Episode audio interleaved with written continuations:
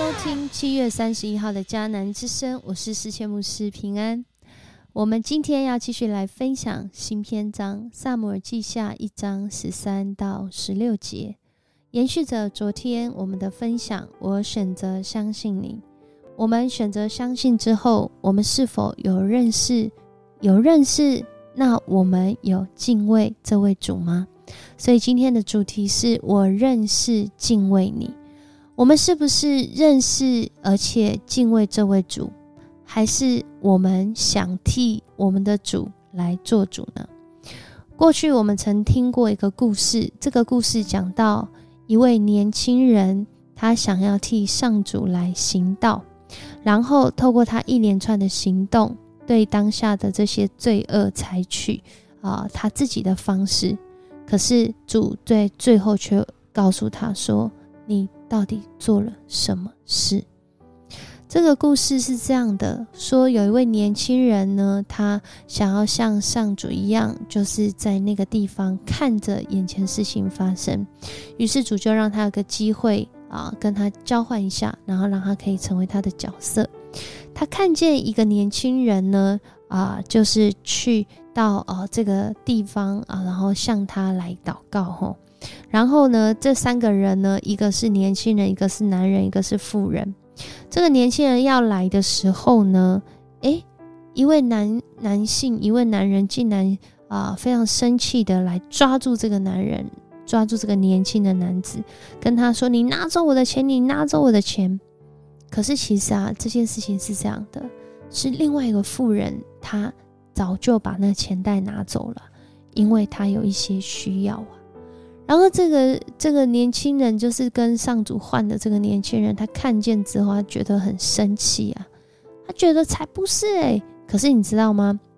当他要成为这个上主的角色的时候，上主先跟他说：“你不要说任何一句话，看到这些事情，你不要说任何一句话。”结果他说了没？啊，他还是说了。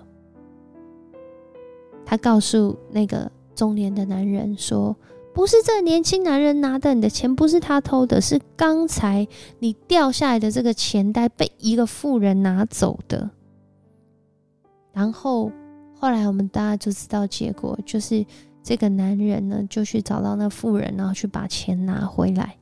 然后这个少年男子因为他没有他没有呃任何的嫌疑或是任何的事情，他没有被。留住他就走了。结果上主回来之后，他就问年轻人说：“你做了什么事啊？我不是叫你无论如何也不要做声吗？”这年轻人还非常的义正言辞说：“我只是替你主持公道，你都没有看到刚刚那个情形哦。”结果上主就告诉他说：“我不是说吗？不要说任何一句话。我告诉你真相吧。”那名中年男子来到我面前祷告的时候说：“主啊，求你让我嫖妓吧，请你原谅我。”然后事后呢，这位妇人呢，他找回的这位妇人，因为刚刚因为你说话，所以他把找回这个妇人之后，就把钱拿回去。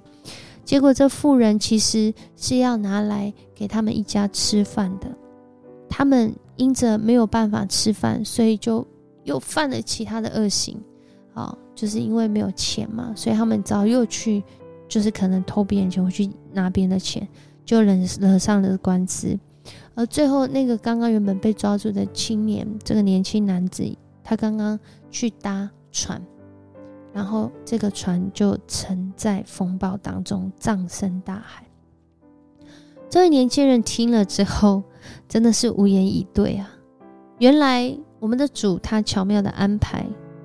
结果，在这当中，通通被这位替天行道的年轻人打破。在这样的一个故事分享当中，我们对我们的主有认识吗？我们对我们的主的认识，是不是认识他晓得万事呢？还是我们以为我们的主只是我们的许愿池，只是我们的有应功？我想不只是这样，所以在今天的经文，扫罗面对到这位亚玛利的少年男子，他的回应其实是严厉的，因为他踩到了大卫的原则。而大卫的原则是什么呢？大卫的原则是因着认识主，所以他不愿意来杀这个上主所立的君王。所以今天 RPG 祷告的经文，在萨摩尔记上的二十四章六节，他对部下说：“愿上主阻止我做出任何伤害我主人的事。他是上主所选立的君王，我绝对不可伤害他，因为他是王，是上主所选立的。”他把他生命的优先顺序讲出来，诶，他面对他他生命的这个危危害，诶，生命的这个呃很有可能会丧命，诶，可是他不是先保全他的生命哦，他是先说愿上主阻止我做出任何伤害我主人的事，也就是说他主人没有伤被伤害没有死之前，其实他就是一直要去承受那个可能被追杀，然而他却是尊主伟大。因为他认识主，因为这位主他自己选立的王，他有他的带领方法。他选立大卫做王，也有他的时机点，不是按着大卫的选择时机点，而是按着上主的时机点，大卫选择。在这个过程里面，我们看见，所以大卫回应这个杀死啊，自己说自己杀死。扫罗王的亚玛利男子，他说：“啊，你罪有应得，因为你承认杀死上主选立的王，无疑是替自己定了死罪。”很多时候，在面对到啊公益的题目的时候，真的不是简单的二分法哦。我是比较靠近什么，我选什么；我是比较跟谁友好，我选什么。而是真的要认识这位主，认识主使我们活出敬畏，而敬畏主的生命使我们不至于得罪我们的主，以至于我们失落了福分，甚至像这位少年人，我们到今天就知道，不管是真的还是假的，他为着他自己所做的决定，所选择的相信。而付上了代价，这位少年人最后死了。而大卫呢，在他人生当中走到这个时候，真的很像今天的诗歌《亲眼见你》。他来到主的面前，他愿意自己的生命不断的被更新。他愿意来到主的面前祷告呼求，也像之前诗篇我们所读的这些祷告文一样，他恳求主照明他心中的眼睛，使他即使在被追杀的当中，仍然不违背上主的心意，不任意杀害上主所选立的王，因为他深深的知道主不离开他，使他充满信心，能够。继续向前走，所以我们要再次来默想，透过大卫的回应，大卫他如何回应主的公义，他如何分辨？他是寻求公义还是自以为意，而如今的我们也是不断的在学习分辨，我们很难脱离自以为意。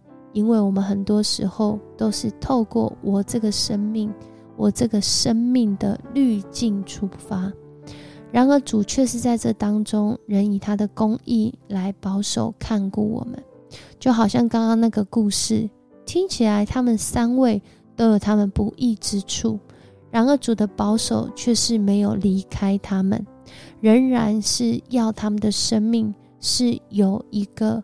正确的选择跟引导的，可惜人自己要做主，可惜人自以为意，使我们失去了那个走在公益路上的机遇。恳求主帮助我们，真的是保守我们的内心，胜过保守一切。我们一起来祷告，主，我们来到你的面前，我们向你献上感谢，因为在今天。是萨摩记下第一章一开始就有许多我们值得来思考，有许多我们要向主来回转，有许多我们要谦卑在主面前的认识。主啊，认识你是我们一生最大的祝福，因为我们透过认识你，我们知道主你仍然掌权，主你赏赐智慧，主你使我们有属灵的辨识力，也有属灵的信心。恳求主你带领我们，真的是在每一次面对那又大又难的事，特别是要回应从你来的公义的时候。求主帮助我们，让我们的自以为意降到最低，让我们寻求公义来到最多，使我们的生命是被主称为合神心意的人，就像大卫一样。主啊，帮助我们，引导我们，也提醒我们，更是激励我们，在每一次寻求你的时候。我们这样祷告，奉主耶稣的名求，阿门。很开心跟你一起分享迦南之声，愿上主赐福你，因着更认识主，更敬畏主，也更蒙福，也更有信心，继续走在上主公义的道路上。我是世谦牧师，我们下次见。